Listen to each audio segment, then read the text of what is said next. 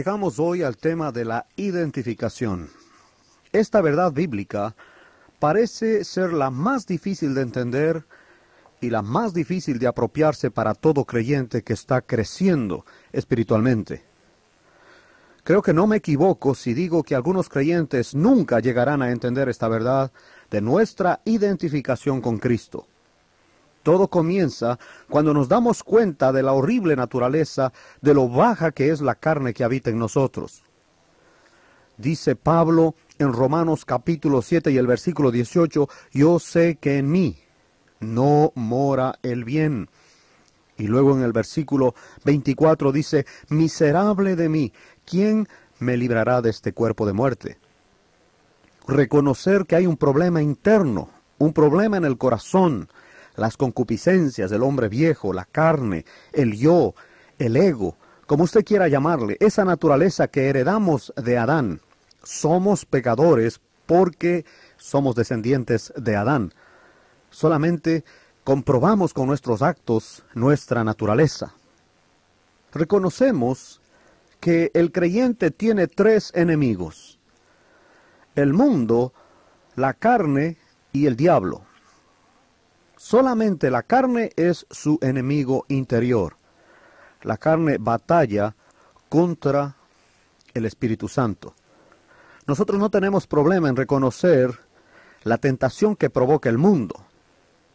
Y podemos responder con primera de Juan 5:4. Tampoco nos es difícil reconocer la obra del diablo y responder apropiándonos de primera de Juan 5:9. Pero el problema mayor que tenemos es la lucha interna con nuestros deseos y pasiones. La horrible carne. Podemos llamarla el yo, o la naturaleza pecaminosa, o el hombre viejo, o el poder del pecado.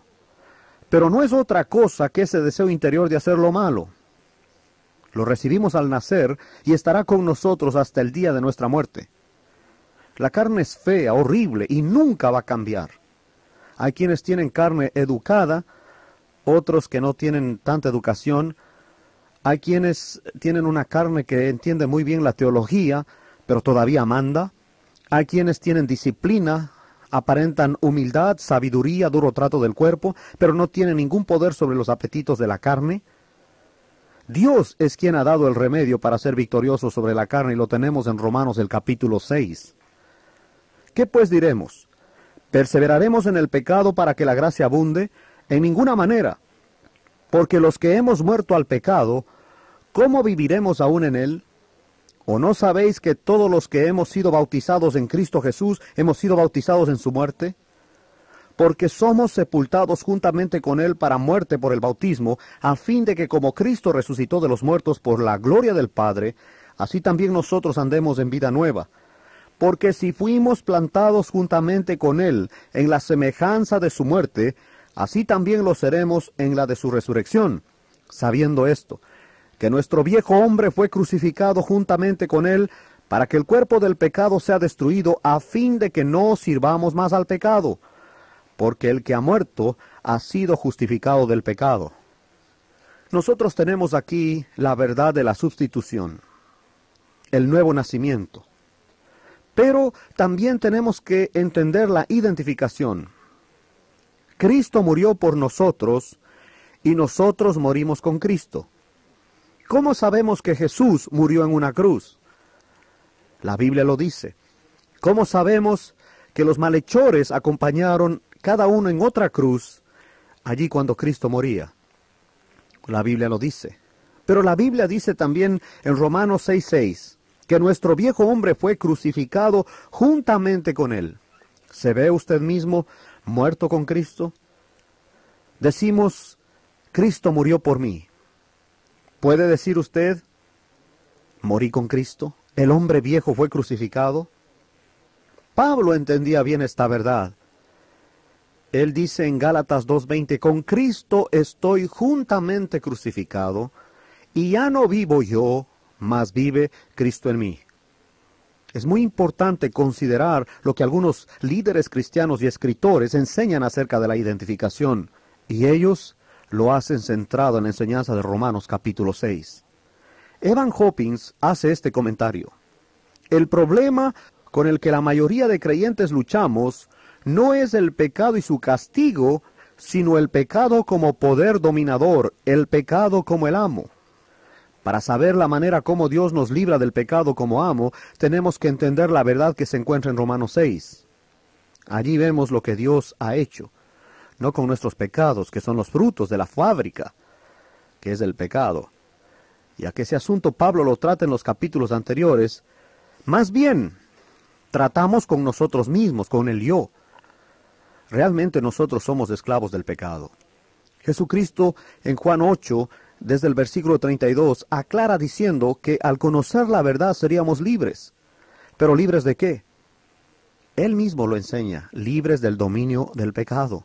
El que hace pecado es esclavo del pecado. El yo manda en su vida. Y hay creyentes que todavía tienen al yo sentado en el trono en lugar de dejar que el Espíritu Santo produzca su fruto en sus vidas. Ahí está la diferencia entre un cristiano carnal y un cristiano espiritual. ¿Por qué los hermanos se pelean entre ellos? ¿Por qué hay divisiones en las iglesias? ¿Por qué hay chismes, celos, contiendas, envidias, adulterio, fornicación y todos los frutos de la carne? Porque Pablo dice a los de Corinto, a pesar de que en Corintios 1.7 nos damos cuenta que esta iglesia tenía todos los dones, les dice, les escribo a ustedes como niños, como carnales. Todavía andas como hombres. Primera a los Corintios capítulo 3, versículos 1 al 3 sabiendo esto, que nuestro viejo hombre fue crucificado juntamente con él para que el cuerpo del pecado sea destruido, a fin de que no sirvamos más al pecado. La solución de Dios está en la cruz para la naturaleza vieja. Él no cambia la naturaleza vieja. Él pone en nosotros una nueva naturaleza, un hombre nuevo. Él no reforma al hombre viejo, no lo mejora. Él nos hace hombres y mujeres nuevos, con la presencia del Espíritu Santo en nuestros corazones nos toca ver no solamente que Cristo murió por nosotros, y esa es la doctrina de la sustitución, sino que también morimos juntamente con Cristo. Esto es la identificación. Lo que le pasó a Él me pasó a mí. Cuando Cristo fue a la cruz, fui a la cruz. Cuando Él fue sepultado, fui sepultado. Y cuando fue sentado a la diestra de Dios Padre, también nos llevó con Él y allí estamos. Es la posición del creyente. Mire Efesios capítulo 2 y el versículo 6. Ruth Paxson comenta, el viejo yo en ti y en mí fue crucificado con Cristo. El viejo hombre, el viejo yo, fue llevado a la tumba con Cristo y enterrado. Esto asegura la liberación de la carne y el destronamiento del viejo hombre. Solo nos toca aceptar este hecho en la co-crucifixión. Penn Lewis agrega, si la diferencia entre la muerte de Cristo por nosotros y nuestra propia muerte con Él no ha sido reconocida, aceptada y aplicada, Confiadamente podemos decir que el viejo hombre es todavía el factor dominante en nuestra vida. En Gálatas 2.20, Pablo nos da la definición de la vida cristiana. Con Cristo estoy juntamente crucificado, y ya no vivo yo, mas vive Cristo en mí, y lo que ahora vivo en la carne lo vivo en la fe del Hijo de Dios, el cual me amó y se entregó a sí mismo por mí. Aquí no nos da un nivel superior de cristianismo, más bien presenta lo que debería ser normal en cada cristiano. Ya no vivo yo, mas Cristo vive en mí. Dios aclara en su palabra que tiene solamente una respuesta para cada necesidad humana. Esa respuesta es Jesucristo. Como vimos antes, dentro de cada uno de nosotros habita una naturaleza pecaminosa centrada en sí misma. La carne es deseo interno de hacer lo malo. Recordemos aquí que un pecador es pecador no porque peca, sino porque ha, ha nacido pecador. Romanos 5:19 claramente afirma que nuestra esclavitud al pecado comenzó al nacer, Así que la liberación del pecado viene solo por la muerte. La victoria del Señor sobre el pecado y la naturaleza vieja no es el aguantarse esos deseos pecaminosos, ni tampoco el confesar esos pecados, por la sencilla razón de que la confesión trata con los pecados pasados, pero no me garantiza que mañana no los volveré a hacer. La victoria que Dios provee es a través de la crucifixión, ya que la liberación es solamente a través de la muerte. Mire lo que dice Romanos capítulo 6 versículos 7 en adelante. Porque el que ha muerto ha sido justificado del pecado, y si morimos con Cristo creemos que también viviremos con él. Sabiendo que Cristo habiendo resucitado de los muertos ya no muere, la muerte no se enseñorea más de él.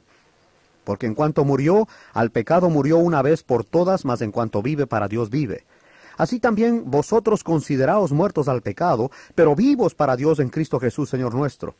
No reine pues el pecado en vuestro cuerpo mortal, de modo que lo obedezcáis en sus concupiscencias, ni tampoco presentéis vuestros miembros al pecado como instrumentos de iniquidad, sino presentaos vosotros mismos a Dios como vivos entre los muertos, y vuestros miembros a Dios como instrumentos de justicia, porque el pecado no se enseñoreará de vosotros, pues no estáis bajo la ley, sino bajo la gracia. En Romanos capítulo 6 del versículo 1, Pablo menciona el problema del abuso de la gracia. Pero en el versículo 2 aclara diciendo que los cristianos hemos muerto. Es una oración en tiempo pasado, ya ocurrió. No a los pecados, no al fruto, sino al pecado, el poder, la fuente. Usted ve muchos vehículos, muchos autos por las calles, y es porque hay fábricas de autos. Dios no solamente trata con los autos, trata con la fábrica en donde se producen esos autos. Dios no solamente trata con nuestros pecados, sino con la fuente de esos pecados, que es nuestra naturaleza. En los versículos 3 y 4, la palabra bautismo significa identificación. Así que podemos poner este versículo así. Nosotros somos sepultados con Él por medio de la identificación en la muerte, para que como Cristo resucitó de los muertos, así nosotros vivamos una vida nueva. Lo que le pasó a él nos pasó a nosotros. Por fe nos apropiamos de esta verdad. La palabra en el versículo 6, que se traduce sabiendo, aquí es entender completamente. El término es la palabra ginosco y tiene que ver con un conocimiento experimental, no teórico, sino algo que realmente lo conocemos en la práctica. En el versículo 11 dice, consideraos. Muchos cristianos cuando empiezan a entender su unión con Cristo tratan de poner énfasis en consideraos. Tenemos que reconocer que el versículo 4 no tiene uso sin el versículo 6. El secreto de considerarnos es la obra del Espíritu Santo. Viene por iluminación de Dios. Nadie puede recibir a menos que Dios le abra el entendimiento. Esa es la oración que hacía Pablo por los de Éfeso. Mire lo que dice Efesios 1.18. En el capítulo 6 y el versículo 13 de Romanos, aquí vemos la palabra presentaos. En la primera mirada parece que nosotros a través de esfuerzo humano presentamos nuestros miembros, pero eso está lejos de la verdad que Pablo enseña aquí. Hay una progresión en los versículos 6 al 13. Y no ver eso es no entender el punto del texto. La progresión se ve en las palabras, sabiendo, versículo 6. Versículo 11, consideraos. Versículo 13, presentaos. Si nosotros realmente sabemos algo, lo entendemos completamente como verdad, entonces naturalmente sigue el consideraos, o el creer o confiar, y también sigue naturalmente el presentarse, o el llevar a cabo. En el versículo 14 notemos el resultado de todo esto. El pecado no se enseñoreará de vosotros. La razón por la que el pecado no tendrá dominio sobre nosotros es porque no estamos bajo la ley la ley es el hombre obrando para Dios, sino que estamos bajo la gracia. Gracia es Dios obrando en favor del hombre. La ley comienza con la pregunta, ¿qué debe hacer el hombre? Y la gracia comienza preguntando, ¿qué ha hecho Dios? Retrocedamos un poquito y enfoquémonos en nuestra muerte con Cristo. Como dijimos antes, muchos creyentes batallan con esta verdad. La misma escritura que dice que Él murió por nosotros en Romanos 5.8, también dice que nosotros morimos con Cristo. Gálatas 1.13, Gálatas 2.20 y Romanos 6.8. Si creo en la muerte de Jesús, entonces puedo creer en mi propia muerte. Así como estoy seguro que Él murió, estoy seguro de mi muerte. Contestemos a esta pregunta. ¿Por qué creemos que Cristo murió? Porque la palabra de Dios nos lo dice. Cuando Cristo fue crucificado, los ladrones estaban a su lado. No dudamos que así fue porque, porque la Escritura lo dice. Creemos en la muerte de nuestro Señor Jesucristo y creemos en la muerte de los dos ladrones. ¿Qué acerca de nuestra propia muerte? Cristo murió y eso es un hecho. Los dos ladrones murieron y también es un hecho. Nosotros morimos y aceptamos que es un hecho. Gálatas 2.20. Con Cristo estoy juntamente crucificado y ya no vivo yo, mas Cristo vive en mí. Estuvimos con Cristo cuando Él murió. El yo que odiamos está en la cruz, en Cristo. Y al estar nosotros muertos quedamos libres del dominio del pecado. Romanos 6.1. La liberación que Dios da es totalmente diferente a la del hombre.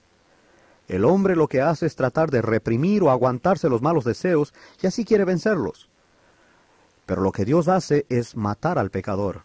Quiero afirmar que cualquier avance que se dé en la vida del cristiano no viene por mejorar la carne, sino por crucificarla y reemplazarla con el Espíritu Santo. La naturaleza vieja está podrida, viciada y nunca mejorará. No tiene remedio y sirve solamente para la muerte. Por eso, cuando un pastor pide a la congregación que se porten bien, la congregación dice, pero demos el ejemplo. Y todos estamos en la misma situación. Todo hombre que confía en sí mismo es un fracaso. No importa su nivel, no importa lo que diga, su cargo, su posición, su título, si el yo manda en su vida, todo es igual. Los mismos fracasos, los mismos problemas, los mismos pecados, estancados como un camión haciendo ruido en lodo. No hay avance. Es la obra del Espíritu Santo mostrarnos nuestro problema, la naturaleza que manda en nuestra vida. Esta naturaleza dice, enójate y el hombre se enoja. Sé celoso y el hombre tiene celos. Sé envidioso y tiene envidia. Mata y el hombre mata. La característica de la carne es que es contraria a las cosas de Dios. Este mensaje no cae bien en la mayoría de templos evangélicos, porque realmente mucho de nuestra labor está hecho en la carne, en nuestras fuerzas. Dios nada tiene que ver. Algún escritor dijo en una ocasión, si llegara la noticia diciendo que Dios ha muerto, la iglesia seguiría igual, no habría ninguna diferencia, porque de todas maneras nosotros estamos encargados de ella. ¿Dónde está Dios en todo esto? ¿Dónde está el Espíritu Santo cambiando vidas, transformando vidas? He oído los comentarios de decir, yo voy a convertir a fulano, o este fulano se convirtió conmigo. Esa no es la obra de hombres, es la obra del Espíritu Santo. Realmente el no entender la identificación con Cristo, lo único que nos deja es frustración, fracaso, aburrimiento, un vacío profundo. Y quizás usted en este momento se siente así. Recuerde, la vida cristiana no está diseñada para vivirla en sus fuerzas. El Espíritu Santo, Él es el que produce su fruto en el creyente que por fe le dice al Señor, realmente yo no puedo vivir de la manera que tú me pides que viva. Imagínese por un momento que llego a la conclusión de que los cerdos han sido mal juzgados y que estoy convencido de que no les gusta revolcarse en el lodo, que lo que realmente necesitan es un mejor ambiente, educación y buena crianza. Por eso decido adoptar un cerdito en mi familia para probar mi punto. Voy a casa y le digo a mi esposa y a mis hijos que adoptamos al cerdito y que deseo que lo traten como a uno de la familia. Lo vestimos muy elegante, con ropa bonita. Le enseño a limpiarse las patas al entrar a casa, a sentarse en la mesa, a bajar la cabeza cuando oramos y a dormir en su cama bajo las cobijas. Pero resulta que alguien deja la puerta abierta y en un instante el cerdito corre y se lanza al lodo nuevamente. Aunque lo vistamos y le demos otro ambiente, eso no cambiará su naturaleza. Un cerdo siempre será cerdo. A la primera oportunidad regresará a donde pertenece por naturaleza. Esto es verdad en nuestras vidas. La carne dentro de nosotros nunca cesa de amar al pecado y nunca dejará de amarlo. A la primera oportunidad regresará a revolcarse en el pecado, donde pertenece. Un líder cristiano que anda en la carne caerá en adulterio, en robo y en todo lo que usted quiera. Y usted se pregunta, pero ¿por qué ocurren esas cosas en la iglesia? Pues por andar en la carne. Esa es la razón por la que hombres dedicados a Dios todavía tienen dentro de sí mismos el más terrible potencial para pecar. De hecho, los siervos de Dios más santos saben muy bien esto y no confían en sí mismos. Lo han aprendido a través de la experiencia, que la carne no cambia para bien, no hay cómo mejorarla. La solución es crucificarla por fe, es algo que ya ocurrió. La carne es carne, dijo el Señor a Nicodemo en Juan 3, 6. Abraham descubrió esto cuando se fue a Egipto y mintió al faraón en Génesis 12. Moisés descubrió lo mismo cuando golpeó a la roca en números 21 al 12. Sansón también lo descubrió en los brazos de Dalila en jueces 17. David descubrió esto cuando mandó a Urias a la muerte y cometió adulterio con Betsabé en segundo de Samuel 11. Pedro descubrió esto cuando negó a Cristo y lloró amargamente en las calles de Jerusalén en Lucas 22. No nos sorprendamos por la enorme capacidad dentro de nosotros para pecar, porque como el cerdo es cerdo, así la carne es carne. Y lo que hay que notar en todo esto es que el Señor, nuestro Dios Todopoderoso, con lujo de detalles nos da a conocer los pecados de sus siervos. ¿Por qué? Porque quiere enseñarnos que el hombre no debe confiar en sí mismo, no importa quién sea, no importa si es David, si es Pedro, si es Pablo, si es Sansón, si es Noé, si es Moisés, si es Adán, no importa quién sea. El hombre que confía en sí mismo fracasa. Nuestra naturaleza después de la caída de Adán es una naturaleza pecaminosa. A nuestros hijos nadie tiene que enseñarles a pecar, les sale natural. El Señor Jesucristo llevó a la muerte todo nuestro potencial para el mal que heredamos al nacer. Puso al hombre viejo en la cruz. Y Él nos ofrece un potencial de cambio ilimitado para el bien a través del poder de su Espíritu Santo. Nuestra responsabilidad es creer de la manera que recibimos a Jesucristo. ¿Cómo fue? Por fe. Así andemos en Él. Colosenses 2.6. Por fe. Esto no podrá suceder al llevar al hombre viejo a un salón de belleza.